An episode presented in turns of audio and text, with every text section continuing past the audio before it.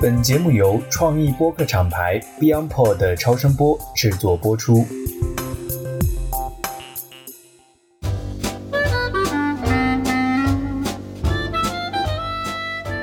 各位听众朋友，大家好，欢迎来到最新一期的《真伪巴菲特》。那熟悉我们节目都知道呢，我们有两条内容的主线，一条主线呢，主要是我和南天老师，我们会跟大家去介绍巴菲特在漫长的投资生涯中不同阶段投资的一些重要的标的，以及对他们投资产生重要影响的一些人物。另外一条线呢，我们也会不定期的邀请一些各行各业的不同维度的这样的一些投资者，或者说跟投资相关的人，我们来看一看他怎么看待巴菲特，每个人不同的投资理念和人生态度。那今天呢，我们也邀请到了一位我们一位听友哈，也是我们群里的一位朋友，叫詹老师吧。那詹老师跟大家打个招呼吧，先简单做个自我介绍。大家好，我叫詹姆士，在公募基金行业，然后在整个金融行业里面，其实在银行、在券商都简单的工作过。确实是整个职业生涯大部分是在公募基金工作，然后是从事销售工作，也是好多年了，属于是公募的老兵。詹老师是八零后哈，对，八零后，八零对后。。然后你是怎么听到我们这档节目的？跟我们的节目的这个渊源，可以跟大家介绍一下。我是一直在网上的很多地方都在看巴菲特的东西，然后和有关巴菲特的，然后你看的多了呢，就会很快的来分辨这个东西到底有没有干货。我们这个节目确实是有几集吧，还是很开脑洞的，而且是有一些东西是我之前不知道的，然后弥补了一个空白，也听了好几遍，所以就是我渐渐的筛选下来，觉得我们这个节目特别好，也是听的特别多。我是在群里，然后看到詹老师发言哈，然后我们后面有一些交流。你是什么时候入坑巴菲特的？比较早，就是我在上大学之前，是在呃我们家的一个书架里面找到了一本书，后来还是挺出名的。这本书叫《美一个美国资本家的成长》，当时这个书的样子还非常的简陋。我爸爸当时应该也没怎么看过，就买回来放在那。然后我是仔细的看了一下，因为我是那个金牛座啊，从小就对钱特别感兴趣。当时巴菲特其实并没有，就是我的印象中，因为还有好几个人，还有索罗斯，还有这个格雷厄姆，就巴菲特并没有就是横向的里面，就是在我们中国人出的书里面比别人强特别多。但是他有一个特别大的点吧，就是我当时的印象就很深，就是说他就是把自己的钱都放在了自己的基金里面，或者说自己的投资的项目里面。当时看完呢，我的感觉就是这个还挺特别的，因为那几个人都没有提这个事儿。然后大学就是学金融嘛，就肯定是对他这方面看的更更多一些。有一些就是当年觉得很厉害的人，渐渐的就可能神话破灭了，或者有一些变化了。但是巴菲特是一直没有什么变化的。随着就是毕业，然后工作，然后渐渐的发现，其实他的很多东西是可以践行的嘛。这样就在巴菲特这个坑里面就越来越深了。刚才我们在节目开始之前也聊哈，就是你也提到，其实在国内的这个投资界没有那么认可巴菲特，或者说大家在这一点上其实有很多不同的看法。对，因为我在公募基金嘛，也是从零几年就开始，然后在零几年的时候，其实大家还是觉得啊，巴菲特还是很厉害了啊。但是随着每一轮牛市都会有变化啊，因为我经历了几轮牛市嘛，零七年、一五年啊，这种就是每一轮牛市起来，都会有好多人觉得，哎，你这个百分之二十多的收益率，对吧？年化收益率我是可以的啊，我是超了你的，每一次都有，民间也有，然后行业里也有。但是每一次市场过去之后，可能又都垮掉了，然后主流论点就变成了巴菲特在 A 股也是不行的，巴菲特在中国也是不行的。所以其实你如果在职业投资人里面，就是在我们公募的基金经理的这些圈子里面，你如果真的是聊巴菲特的一些事儿，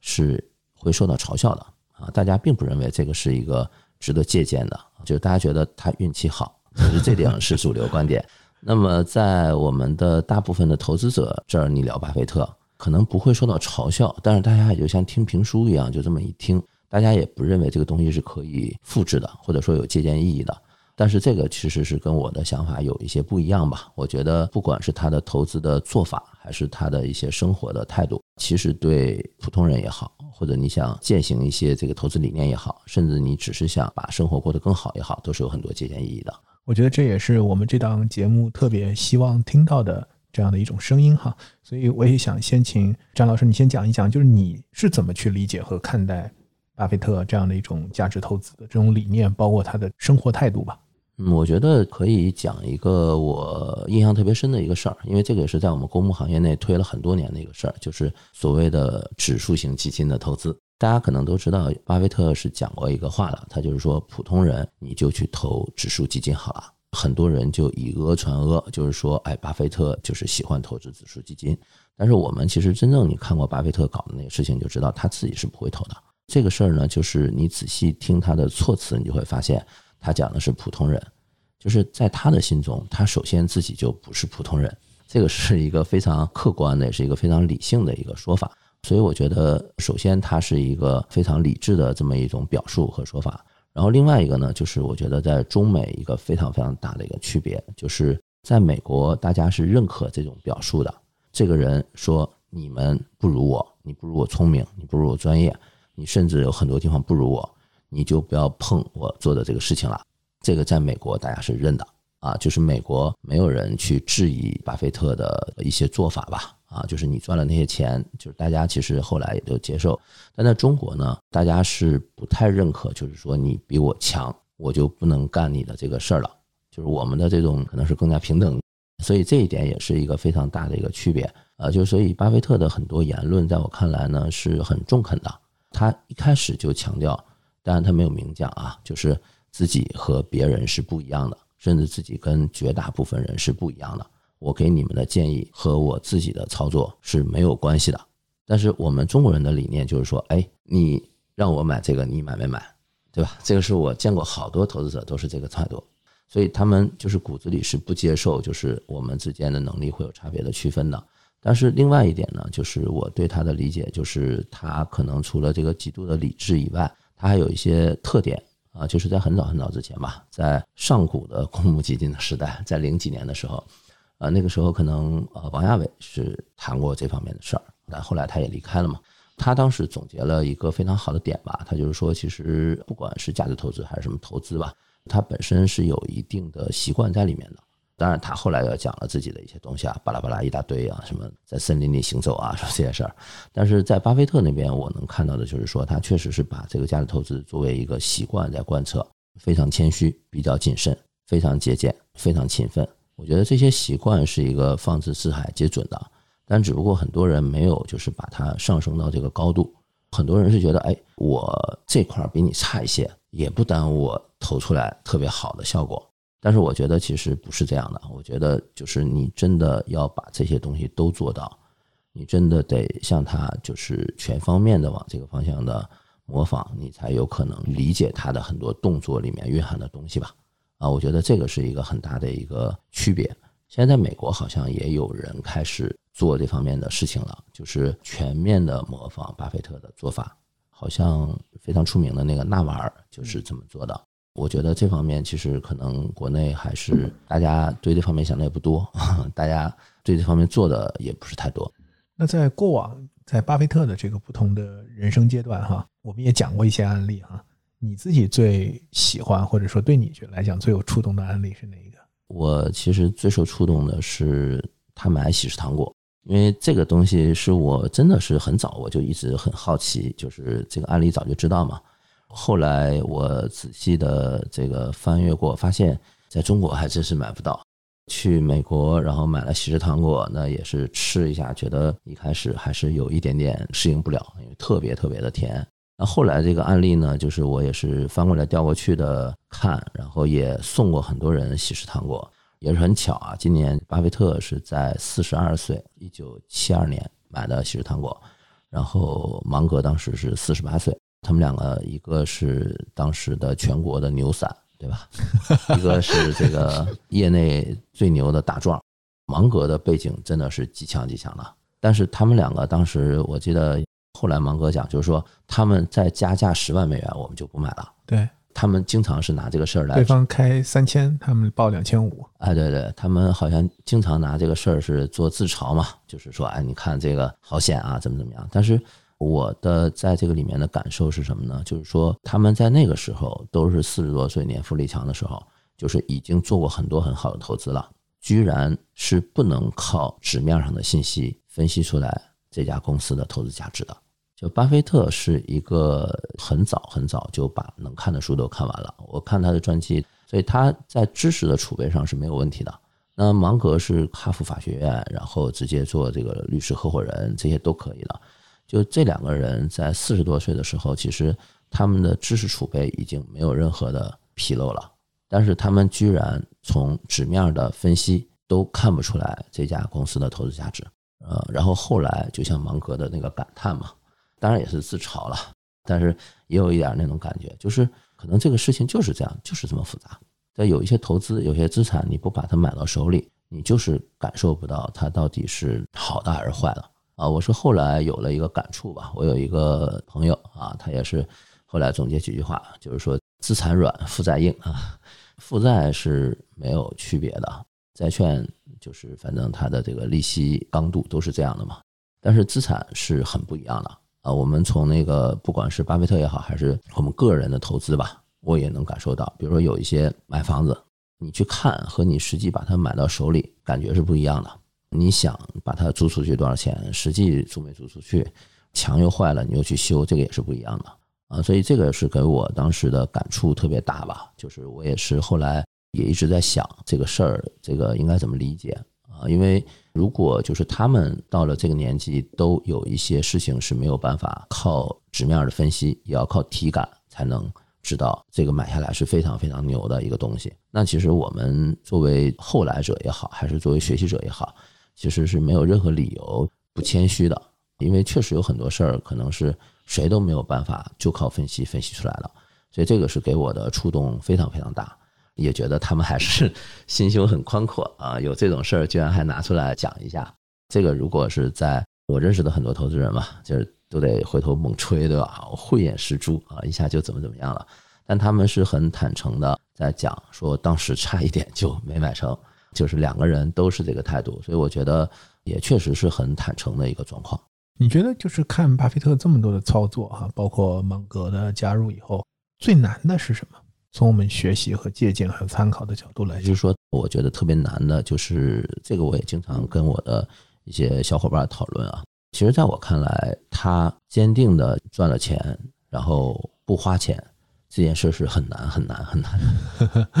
呃，就是我们之前讲过一个嘛，就是你的刚需到底是赚钱还是花钱啊？因为有很多人就是在那讲说我的刚需是赚钱，但其实他的刚需其实是赚了钱再去买什么东西嘛。但另外有一些人呢，是赚钱是为了花钱，那有的人花钱是为了赚钱，花钱是为了赚钱，不就是投资嘛？呃，所以其实巴菲特，我觉得他其实非常难的是，他从二十多岁开始就开始有比较大的现金流在往里面进，但是他自己是几乎是不太花钱的，就是我们可以讲他的爱好非常单纯啊，我们可以讲他赚钱的理念特别的执着，他是处女座，非常的那个较真儿。但是确实是能坚持这么多年不花钱，是一件很难很难的事情。这个是我觉得，如果我们横向的比较啊，我们敞开来的思想来看，其实，在全世界你也看不到太多的人是这种状态。嗯嗯。然后在你自己个人的这样的一个投资观念里面，你觉得跟巴菲特你是很认可他的，对吧？但是有没有一些是你觉得可能不太一样的地方？还是在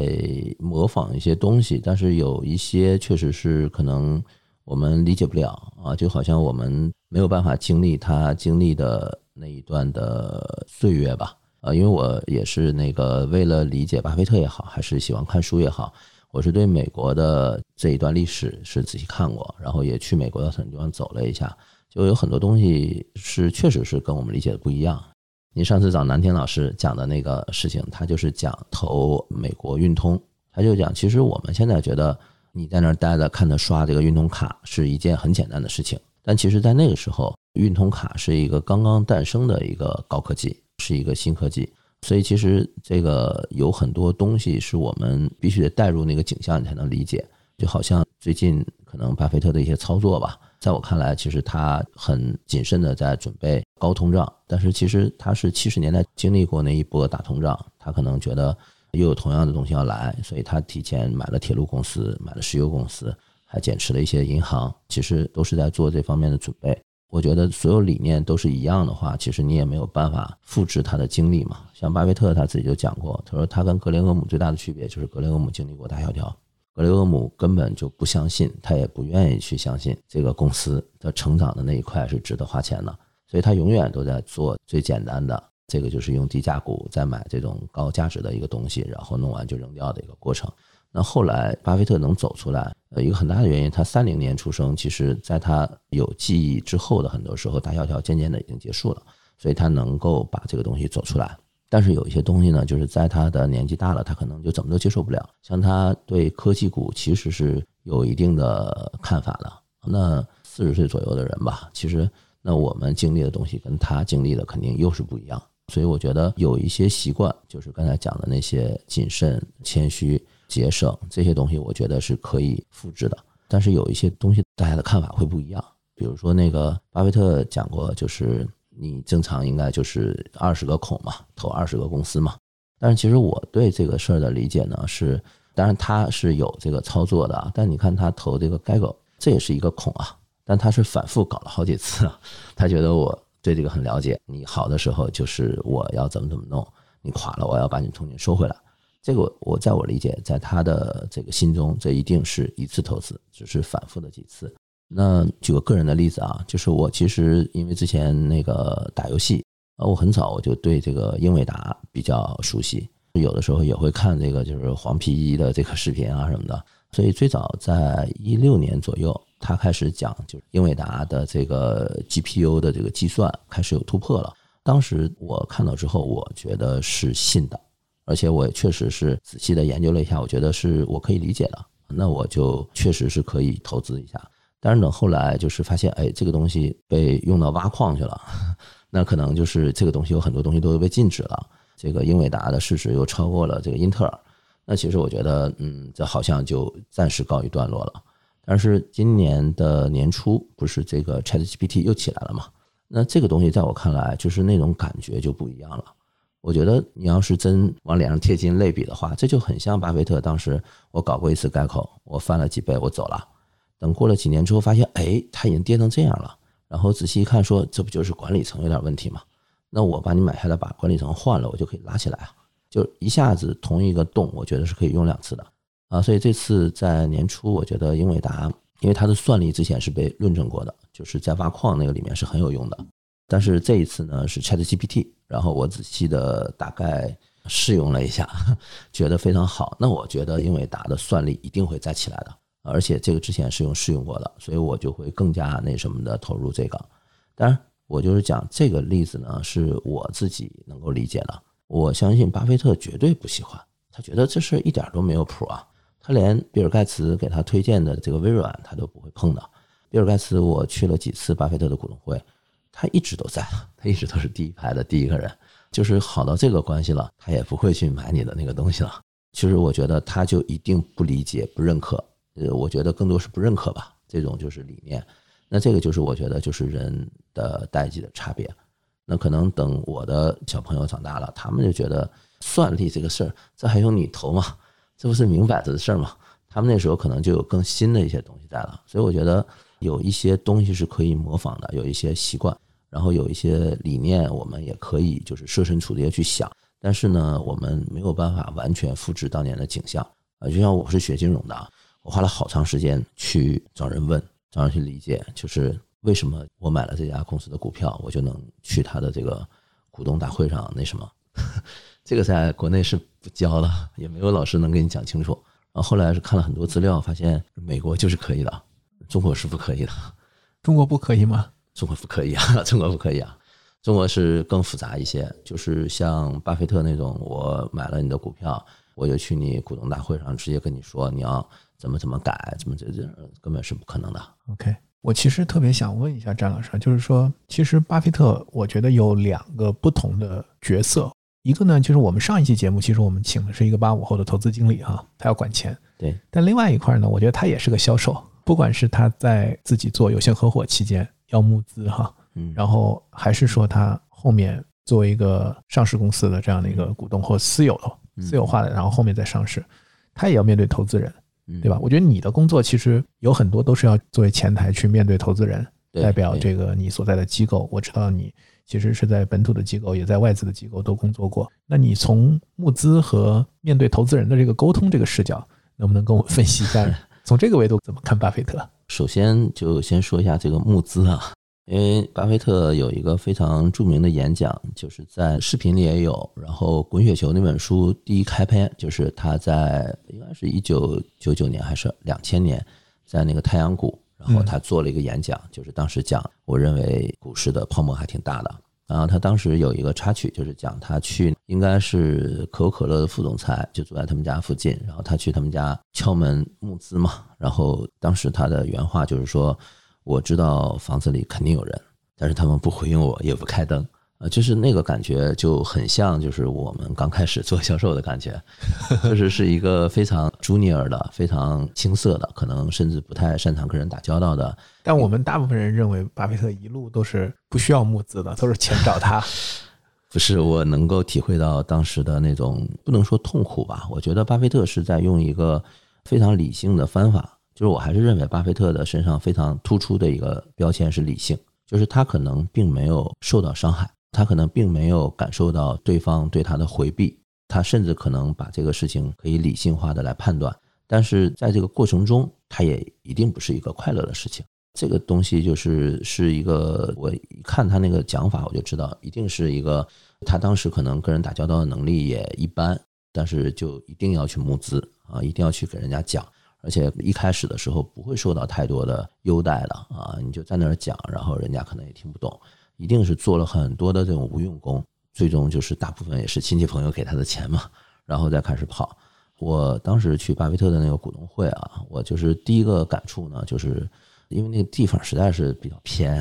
有一次我还遇到了那个龙卷风，时间比较赶，就是第二天早晨就要开始了，然后晚上在应该是达拉斯啊，然后他们说这个飞机飞不了了，奥马哈肯定落不了了，说你要不然你飞它附近的一个州吧，你下来再租个车开过去，啊，这种事儿都有，就那边真的是还挺偏的。但是呢，第一个就是我当时的感受，当然是出于那个非常现实的感受啊，就是因为我刚才也讲了，我特别。喜欢把自己带入到当年的那个情况。当时呢，一定在奥马哈的这个证券公司里面的报价不是那么流畅的。在一九五几年的时候，甚至他们的那个报价很可能都不是那种太实时的。而他们家自己本身就是经营这个 broker 的嘛，所以其实他本身可能因为这些原因，他也是想到了这样会对自己的压力比较小。再一个呢，就那边的人到现在，你去各个地方问。还是挺淳朴的，他们可能也不会天天盯着这个东西看，这个给他的压力又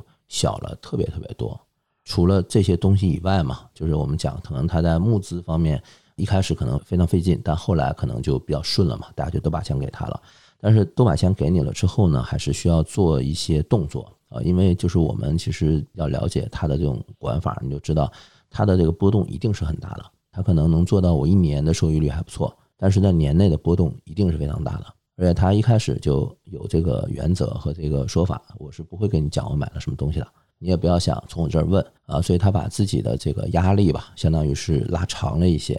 所以我后来就特别理解他的这个做法，就是为什么一定要跟股东见面，为什么一定要拉着股东开会，这就是一个凝结共识的过程。就是我告诉你们我在干什么，我干了什么。有一些东西，我相信可能也不一定会把最那个恶心的东西讲出来，因为一年里面一定会遇上非常非常难受的事情。当时我记得很早，就是我刚才讲那个，我看那个一个美国资本家的成长，那里面给我一句特别那个话，因为那个时候就讲这个他开股东会嘛，他就是每一次开股东会都要强调这个收益是绝对不可能持续的，你们就等着它往下降吧。结果后来大家反而觉得，哎，你说这句话我就放心了。所以我觉得他是一个管理共识的一个很厉害的人，是一个高手。但是他管理这个共识的方法呢，不是那种我们讲的，他是一个天才的跟人打交道的人啊，他能够迅速的把别人搞定，他不是这种的。甚至可以说他在这方面是比较拙劣的。但就是因为这方面不行，他才设计了很多步骤，就是我只要把这个步骤一二三四五六七八九都做到，我就能一定程度上把共识形成起来。而且呢，因为我不擅长嘛，因为我们讲销售里面啊，就是有一个特别好玩的说法，就是真正特别好的销售啊，其实都讲不明白自己是怎么弄的，因为他有很多是天赋上的，他反而不会那么在乎一些细节。但是当你不是那么有天赋的时候，你就要多做计划。所以，巴菲特在跟投资人沟通的这个点上，我能明显的感觉到他是设计过的，他是有计划的啊。为什么我每年都要开会？为什么我每年都要给大家讲这个事儿？我每年都要写自股东的信。当然，等我们中国人开始关注他的时候，已经搞了几十年了嘛。但是这个过程里面是能够把共识凝聚起来的，就是我们说的那什么一点儿，就让大家不要卖，对吧？也好，还是就是我通过这个过程让大家都知道我是一个很靠谱的人也好。但整体来讲，就是会把这个整体的印象扔给你，让你觉得我跟别人不一样，我是一个你值得托付的人啊。我觉得这个是非常非常重要的吧。如果我们前面讲了很多，是说国内的机构，不管是公募还是私募，在投资风格、在选股上，他们跟巴菲特的分歧，或者说大家觉得能不能够去用他的这种方式，哈，我们觉得可能就是我们前面谈到了的。那是从跟投资人的沟通以及募资这一块儿，国内的机构是怎么做的，然后本土的和外资的有什么差别，然后他们有没有可能参考巴菲特的这种做法？首先，巴菲特这个做法是呃一种沟通方式，就他自己从来没有讲过，他一直就是讲我们就是来开一个 party，然后他那个地方也都是在卖东西哈，卖各种他的那个货品。但是有一个给我印象很深的是谁模仿过一段呢？是贝佐斯曾经模仿过一段，贝佐斯也一度给投资人写信嘛，写信对。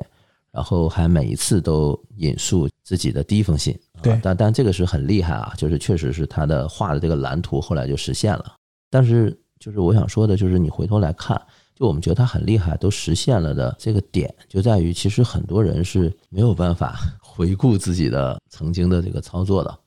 啊，所以其实这一点我觉得也是一个很不一样的地方吧。我们国内的投资大部分时候还停留在我要怎么给客户解释，好的时候你们赶紧把钱拿过来，不好的时候你们再等一等，对吧？你们再忍一忍，就是他没有一个主动的把这个东西当成一个我一定要跟对方讲清楚的这种事儿来做。就是国内我们见过很多非常不好的这种投诉吧，有很多这种处理。确实，大家都是处在一个不是那么理性的状态，在这个沟通的过程中也出现过很多问题。那你要是说外资特点呢，就是外资可能能更好的看待这个现象，他可能觉得就是好有这种投诉，我们是理解的，我们当年也见过。但是在机构的角度，他并没有一个很好的能把这件事完美处理的一个办法。啊，因为它不只是就是你的办法是什么，它还涉及到你的投资人到底是什么状况。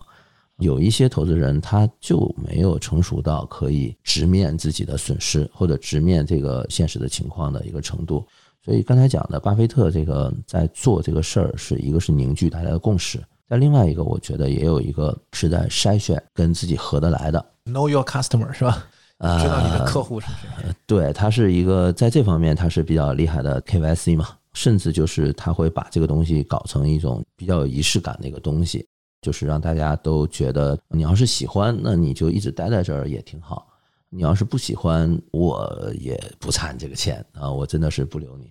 啊。所以后来他还征集过企业主嘛，就是你的企业，如果你的收益率，它好像有几项标准吧，能达到这个程度，对，打广告，对你又想让你的企业有一个永恒的归宿，我们可以谈一下。我看过一本书，叫《巴菲特的职业经理人》，好像大概这么个名字吧，就是讲巴菲特选的那些 CEO 都是什么一个情况。其实我觉得他是可能在什么年纪吧，这个我没有仔细想过啊，应该是七十年代之后，八十年代主要是，呃，就是可能是顿悟了管理学的一些精髓，或者是看了太多的这个 CEO 之后，突然怎么一下子想清楚了。就他后来，你可以讲他更多的其实是希望。能多搞到这些很牛的管理人，我记得好像是哪一项投资，布法罗还是哪个，就是他是调动了手里好几个人啊，就是哎，你过去帮我撑一阵，撑不住了，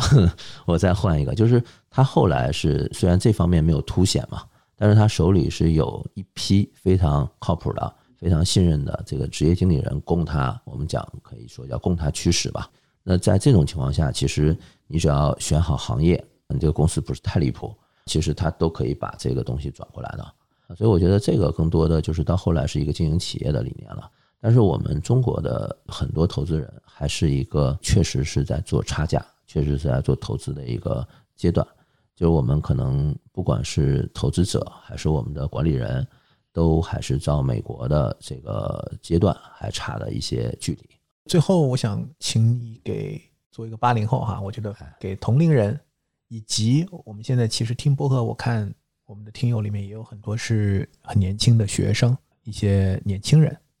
我觉得能不能给大家一些你的建议，关于投资？因为我一直也是在努力的探索各种的那个投资的方式，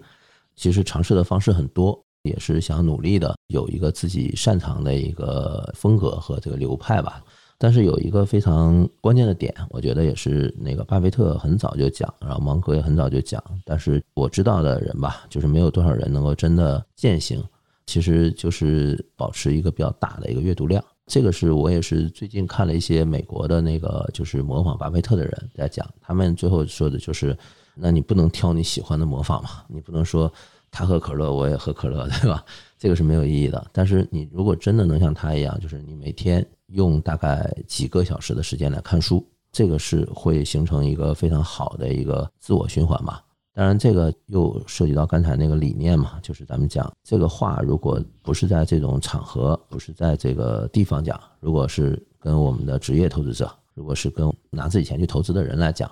其实都会被嗤之以鼻啊。因为我其实真正见过的喜欢读书的人，又觉得靠读书真的能够改变自己的财富、改变自己的命运的人，其实是很少很少的。但是我觉得这个是一个非常简单就能够模仿的一个点，因为我年轻的时候还干过一件那个特别傻的事儿，就是我看过一本书叫做《如何速读》啊，然后他还给你讲了很多东西啊，然后让你练，还讲这个肯尼迪，就是 JFK 当时是读的特别快，就一页大概就是两秒钟就能读完，我练了好久，后来 后来我有一天 突然悟了啊，就是因为那个是一个美国人讲的。就是他讲的是英语的速度，你中文是没有办法这么弄的，因为你可能竖着这一行下来就几个汉字，它还能连成一个有意义的话，这个是不能像英语那样直接就过来了。但是我的经验是，英文国家的阅读的速度确实是比汉语快，这个也是我们那个汉语的一个点吧。就是我们擅长的汉语擅长的可能是写特别短小的，比如说写诗，呃，你是可以表达出来非常深远的意境。但是你如果是写长篇的大的东西，你其实是费劲的。我们讲就是现在可能英文的流行文学那是非常的繁荣昌盛的，那我们汉语的就非常费劲嘛，跟这个是有关系的。就是巴菲特读了这么多年，他的速度已经非常非常快了，但是他每天还能打几个小时在读，一定是有大量的信息就吸收进去了。但我们呢是既没有它快，然后你时间还不如它长，那你还想要就是达到跟它类似的动作，就是我们刚才讲的，不能只看马拉多纳连过五人的那几个动作你就在家练，你还是要知道他平时在联赛里面是多么刻苦的训练，他在被别人把腿都铲断了，他爬起来再怎么继续弄。我觉得更多的是还是对这种股神有一个，首先是尊敬，然后你才能理解。然后你才能有一些地方你觉得是可以模仿的。他的很多生活的理念都是对年轻人非常有用的，而且横向比较起来，可能四十岁的时候、五十岁的时候，甚至六十岁的时候，在他的这个阶段里面都是年轻人，你可能都能从里面学到非常有益的一个东西吧。我觉得钱是一回事儿，就还是刚才讲的，我们在不同的阶段，我们不可能出生在一九三零年，我们也不可能复制它的那个过程嘛。但是把这个生活过得非常符合这个价值投资的理念，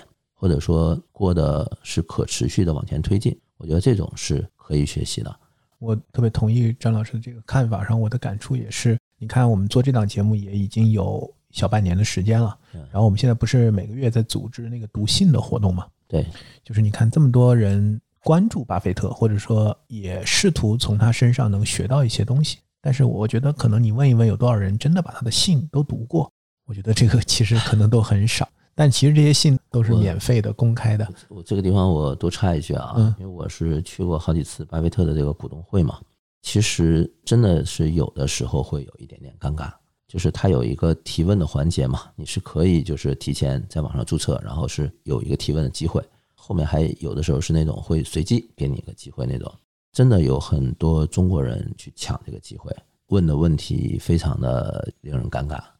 就是要么就是问一些公开资料里非常非常常见的，要么就是一些特别的主观的，就比如说，哎，我们崛起了，对吧？你是怎么看这件事儿的？你为什么不去 A 股投资啊？你怎么怎么？当然，就是一起参加股东会的很多人啊，都还是很 decent 的。有一些那个就是美国的那种年纪很大的人，他们是不会当场做出一些像体育比赛一样啊什么那种。但是呢，你能看见他们的一些小动作，有的时候他们真的是提问也好，巴菲特说话，他们真的是在拿笔记。但是就有一些人是好多年都去嘛，一旦看到了，比如说说，哎，我来自于哪哪哪，对吧？我要跟你。就你会发现他就是嗯，喝口水啊，这一段是不用听了这种感觉。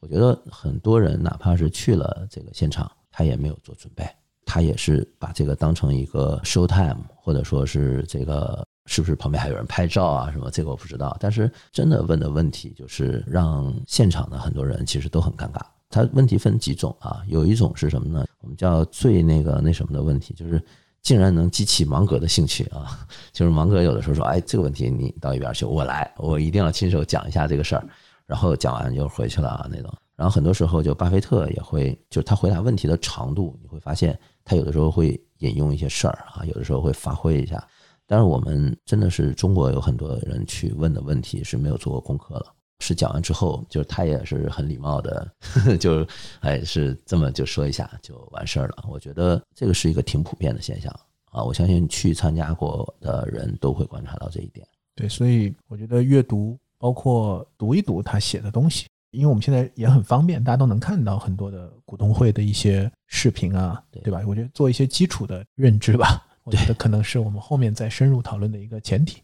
是是是，很多看起来的。事情比较容易，但做起来知难行难，知也不容易，行也不容易。段永平老师曾经讲嘛，因为他其实可能跟巴菲特还是挺熟的，他一直讲，就是他是先引用了一句英文，然后说后来是被巴菲特拿去引用了啊，他是在有的博客里面还是说了啊，这个是被他给引用过去了，他还挺开心的，叫 simple but not easy，就是这个事比较没有那么难，简单，但是但是你想做到是。很难很难的，当然那个段永平老师是非常直白的啊，他经常就是说，哎，我跟你讲了，你听不懂对吧？那你就听不懂，我就没有那种多讲的这种想法了。但是我觉得，即使是在美国，还是有很多人在模仿巴菲特，在中国反而大家没有想的那么仔细，看的不是那么多。我觉得这个还是值得大家再多仔细的往前去的。OK，呃，谢谢张老师，也希望在我们的社群里，包括我们的活动里，能够继续跟你。有更多的交流，哎，好，谢谢。那今天感谢你的时间，我们下期再见。哎，好，谢谢，拜拜，拜拜。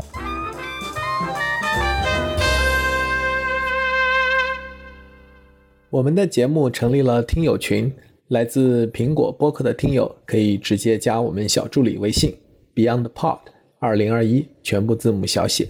BeyondPod 二零二一。小宇宙听友可以去节目 Show Notes 或者评论区置顶留言，找到入群方式。欢迎在听友群里与我们互动交流，分享更多与巴菲特价值投资相关的真知灼见和有趣故事。